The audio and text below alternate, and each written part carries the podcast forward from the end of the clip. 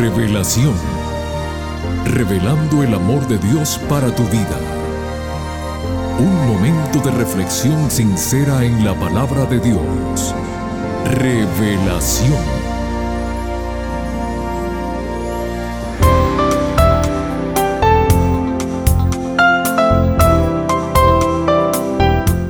Hola mi querida familia y amigos todos del programa Revelación.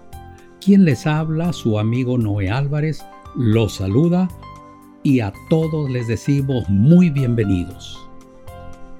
Un joven le pregunta a un anciano sabio lo siguiente, ¿qué cosas haces como sabio que no podamos hacer los demás? El anciano sabio le contestó, cuando como, simplemente como. Cuando duermo, simplemente duermo. Y cuando hablo contigo, simplemente hablo contigo.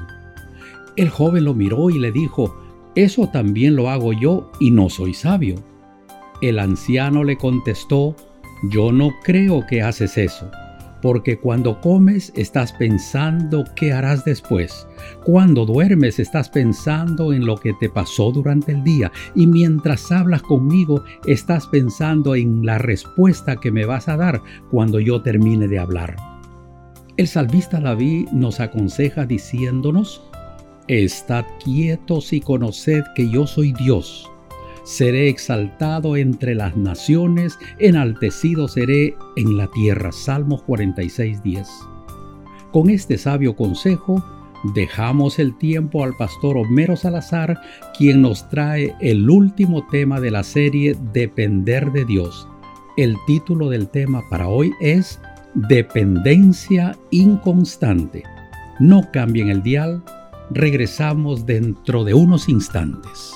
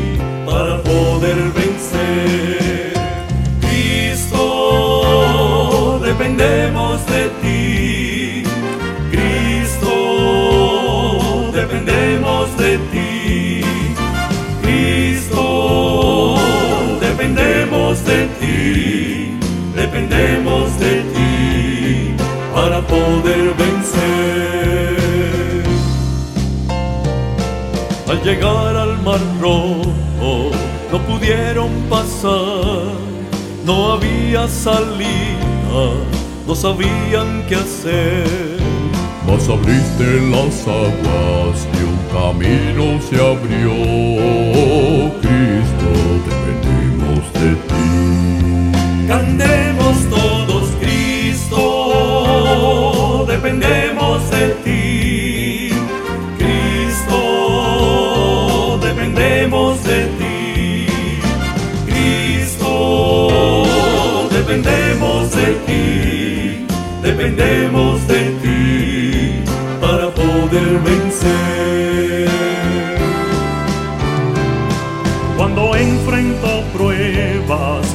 fortaleces mi fe.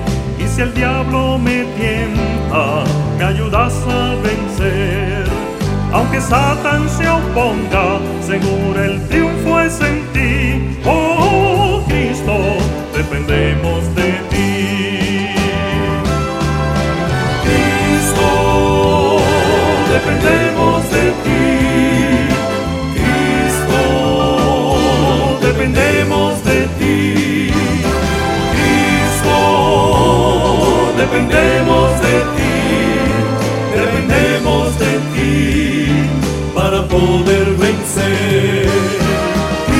Cristo, dependemos de ti. Cristo, dependemos de ti. Cristo, dependemos de ti. Dependemos de ti para poder vencer. Dependemos de ti para poder vencer. Dependemos de ti para poder vencer. Si vencer.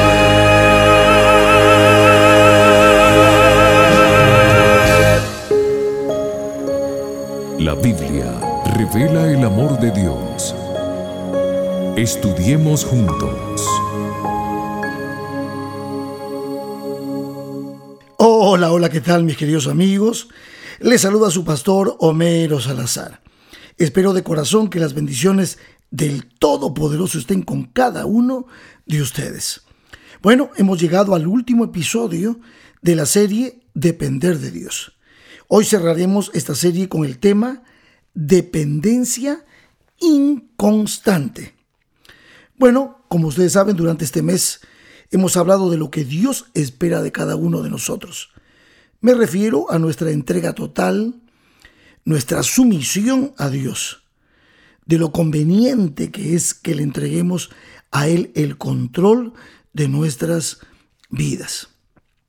Ustedes recuerdan, hablamos en el primer episodio de lo que significa renunciar al yo, que es justamente la base del renunciamiento.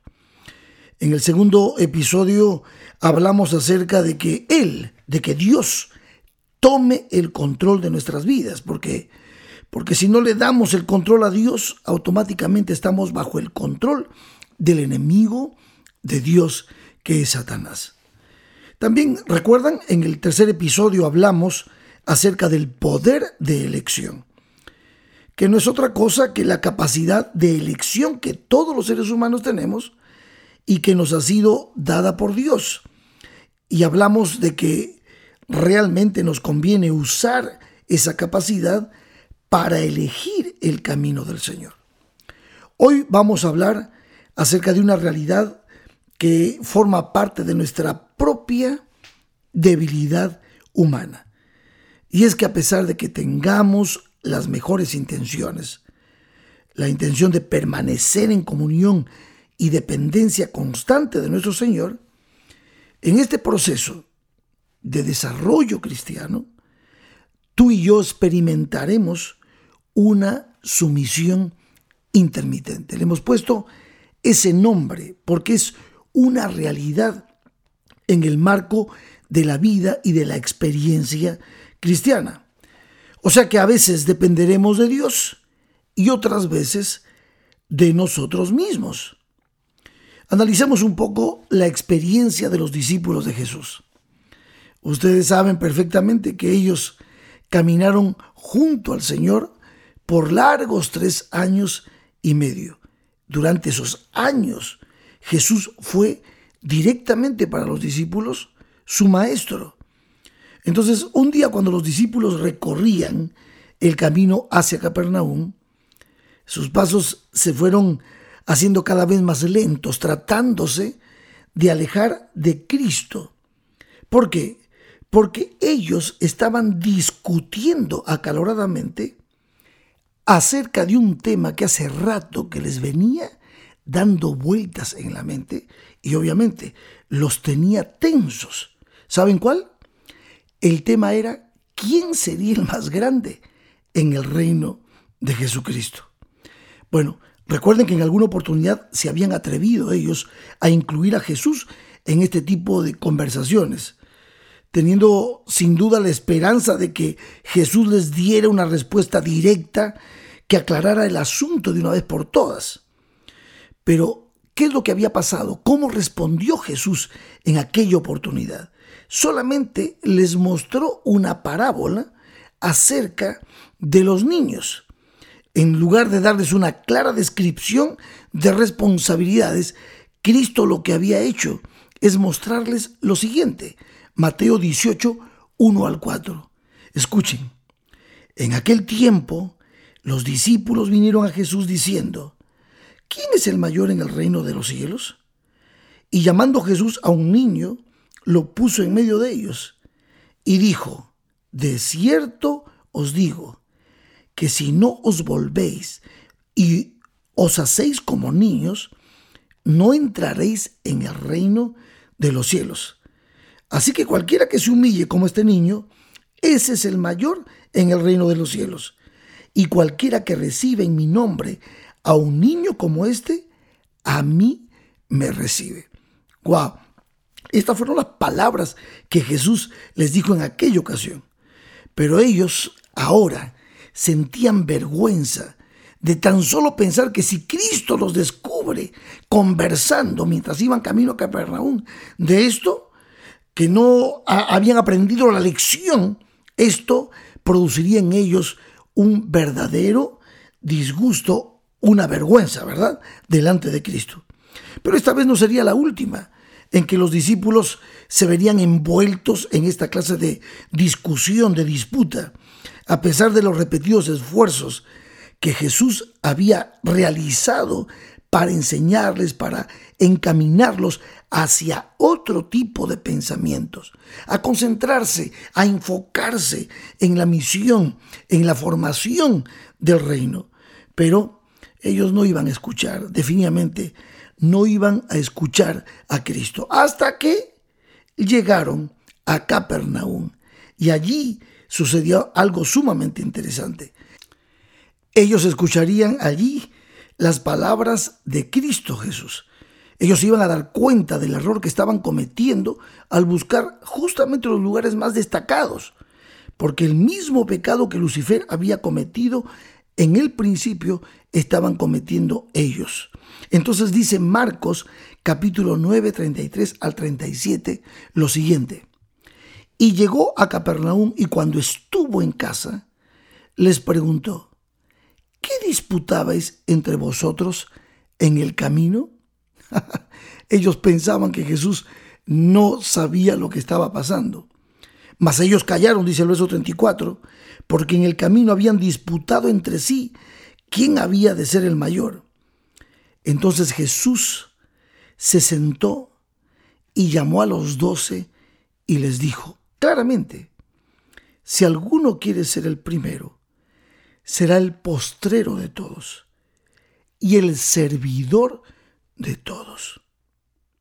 Y volvió, dice, y tomó a un niño y lo, y lo puso en medio de ellos y tomándolo en los brazos les dijo, el que recibe en mi nombre a un niño como este, me recibe a mí. Y el que a mí me recibe, no me recibe a mí, sino al que me vio al Padre. ¡Wow! Pero esta rilla no iba a terminar allí. A los discípulos les fue costando lo que Jesús estaba tratando de enseñarles. Ustedes recuerdan cuando vino la mamá de Santiago y de Juan, estos dos discípulos que de alguna manera parecía que tenían mamitis aguditis. ¿Recuerdan ustedes cómo la mamá de Santiago y Juan vino y le planteó a Jesús que uno de sus hijos esté a su derecha en su reino y el otro a su izquierda? Que les concediera los lugares más elevados a sus hijos. Y la discusión empezó nuevamente. Esto produjo en los discípulos una discusión otra vez muy fuerte con respecto a esto. Es más, hubieron enojos. Ustedes recuerdan, después vino la transfiguración y, y, el Señor invitó a Pedro, a Santiago y a Juan para que suban con él al monte de la transfiguración. Ese momento de la transfiguración fue impresionante, no, no viene al tema hoy. Pero fíjense, los discípulos, los nueve que quedaron abajo, se quedaron toda la noche discutiendo del mismo tema de quién sería el mayor. Por eso los efectos a la mañana siguiente, cuando Jesús regresó con Pedro, Santiago y Juan, los encontraron a los discípulos impotentes. Ni siquiera habían podido con oración sacar el demonio cuando aquel padre vino con su criatura pidiendo auxilio. Y por eso en el aposento alto, aquella noche antes de la crucifixión, se hallaban con las espadas desenvainadas otra vez y ninguno dispuesto a doblegar su orgullo y desempeñar el papel de un siervo. Es impresionante, los discípulos estaban cometiendo un pecado. ¿Quiénes eran estos discípulos? Sabes, eran hombres que habían gozado del privilegio de pasar tres años en comunión íntima con Jesús. Eran hombres que se relacionaban con Él diariamente.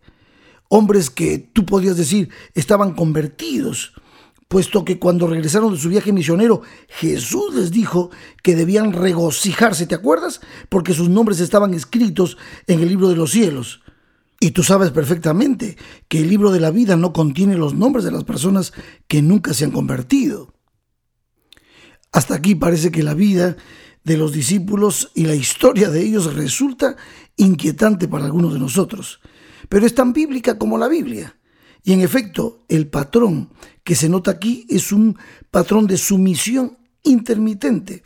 Pero aunque no lo creas, ese patrón no empieza con los discípulos, ya viene desde antes. Sino piensa en la historia de Abraham, la historia de Jacob, la historia de el profeta Elías, la historia del mismo David, María, Marta, ¿eh? aún el apóstol San Pablo. Ellos, todos ellos, exhiben el mismo patrón en su experiencia, juntamente con muchos otros personajes bíblicos. Sin duda, esta situación puede producir inquietud en nosotros, pero es una realidad, una realidad que la escritura registra muy fielmente. En episodios pasados hemos explicado entonces que no existe tal cosa como una entrega parcial. La entrega o es total o no es entrega. Y también hemos dicho que la sumisión lo incluye todo o nada. Pero esta posibilidad de que haya una entrega inconstante es real. Y esto es real porque nos basamos en las biografías que la Biblia presenta y nos damos cuenta de que muchos de los personajes bíblicos, por no decir todos, pasaron por este proceso y vivieron de alguna manera una entrega inconstante. Ahora, generalmente se necesitó tiempo y experimentación antes de que la persona que se sometía a Dios aprendiera a permanecer sometida a Él todo el tiempo sin fluctuar. Ahora, pensemos por un momento. Si nos tuviésemos que poner en los zapatos de los discípulos, imaginémonos que en cierto momento nos encontramos dependiendo completamente de Dios, caminando con Cristo, gozando de la victoria, pero al minuto siguiente, de una manera inexplicable, comenzamos a depender de nosotros mismos y nos damos cuenta que hemos caído y hemos fracasado y hemos pecado nuevamente. ¿Qué hacemos entonces? Mira, quiero leerte de la palabra de Dios estos versos que traen mucho consuelo a nuestro corazón. Esto lo escribió el apóstol San Juan. Primera de Juan capítulo 2 versos 1 y 2. Dice así hijitos míos, estas cosas os escribo para que no pequéis. Y si alguno hubiere pecado, abogado tenemos para con el Padre a Jesucristo el justo. Y Él es la propiciación por nuestros pecados, y no solamente por los nuestros, sino también por los de todo el mundo. En otras palabras, si algunos de nosotros que mantenemos comunión con Dios, esa comunión diaria con el Señor, una relación viva con el Señor, erramos la senda, si en algún momento dejamos de mirar fijamente a Jesús, no es porque pequemos voluntariamente, porque al darnos cuenta de nuestra falta, regresamos nuevamente y fijamos nuestros ojos en Cristo. Y el hecho de que hayamos errado no nos hace menos amados al corazón de Dios. ¿Notas qué maravilloso es nuestro Dios? Es importante que entendamos esto, que aunque le hayamos dado el control de nuestras vidas al Señor, aún somos humanos y por momentos dependeremos de nosotros mismos. Pero ¿dónde está el secreto? El secreto está en mantener una comunión, una relación diaria con nuestro Señor Jesucristo. Y esa relación, mi querido amigo, mi querida amiga, debe ser permanente, aún a pesar de experimentar alguna caída. ¿Por qué? Porque el carácter de un cristiano se da a conocer no por las obras buenas o malas que de vez en cuando se ejecuten, sino por la tendencia de las palabras y de los actos habituales en la vida diaria. Tu mente, tu enfoque está en Dios. Tú quieres caminar con Cristo, tú le has entregado el control de tu vida, como lo hemos estudiado en la serie de este mes. Has renunciado al yo, has usado tu voluntad para entregarle a Dios el control de tu vida. Has echado mano de ese poder de elección que el Señor nos ha dado a través del libre albedrío. Y entonces ahora te das cuenta que estás caminando con Cristo y en este proceso habrán momentos en los que tú vas a depender absolutamente de Dios y por momentos absolutamente de ti. Pero no baje los brazos, confía en el Señor, entrégate al Maestro cada día, porque a medida que vas experimentando la vida cristiana, vas a ir de gloria en gloria, de victoria en victoria. Y Dios que conoce tu corazón, que sabe tus sentimientos, que conoce tus intenciones, Él, como dice Filipenses 1.6, estando persuadido de esto, que el que comenzó en vosotros la buena obra, la perfeccionará hasta el día de Jesucristo.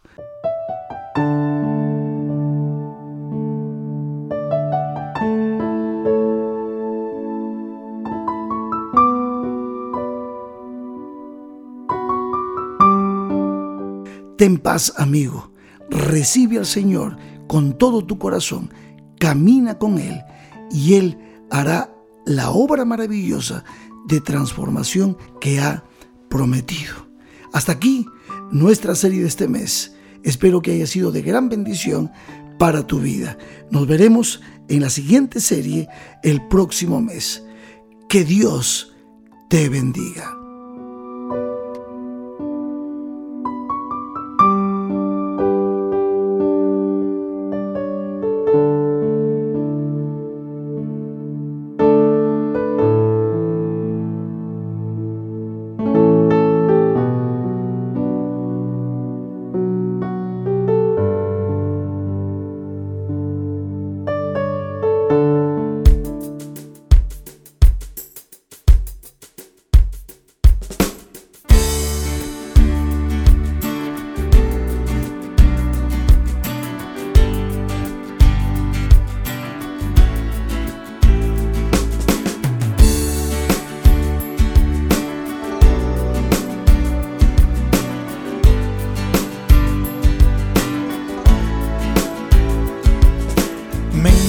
Encontraba triste y cansado, me sentía agotado, sin sentido en la vida.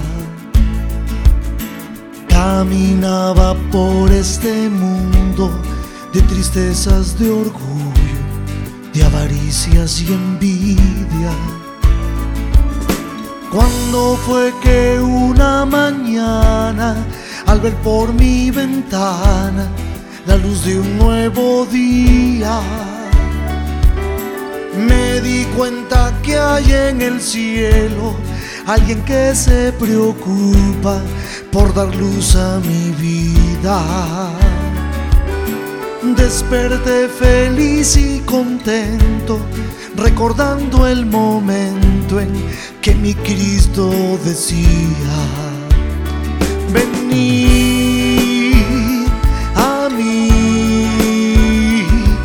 trabajados y cargados, venid, venid a mí, que yo os haré descansar.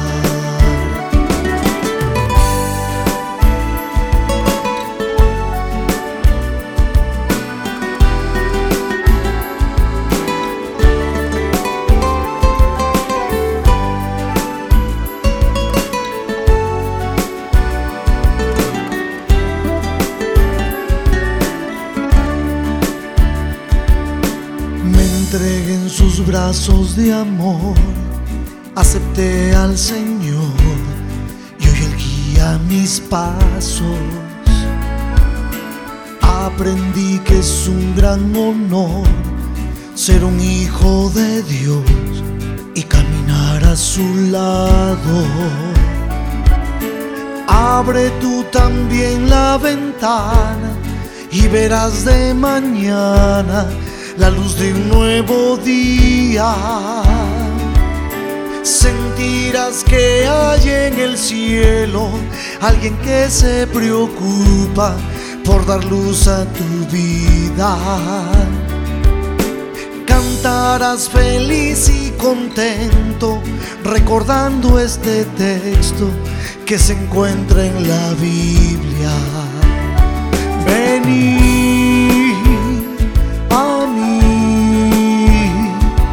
trabajados y cargados, venid,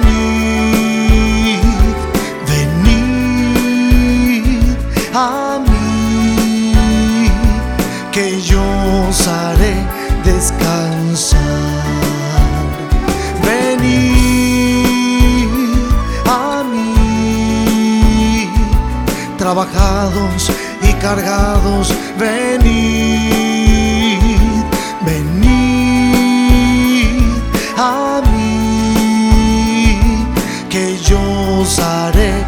descansar. Venid a mí, trabajados y cargados, venid,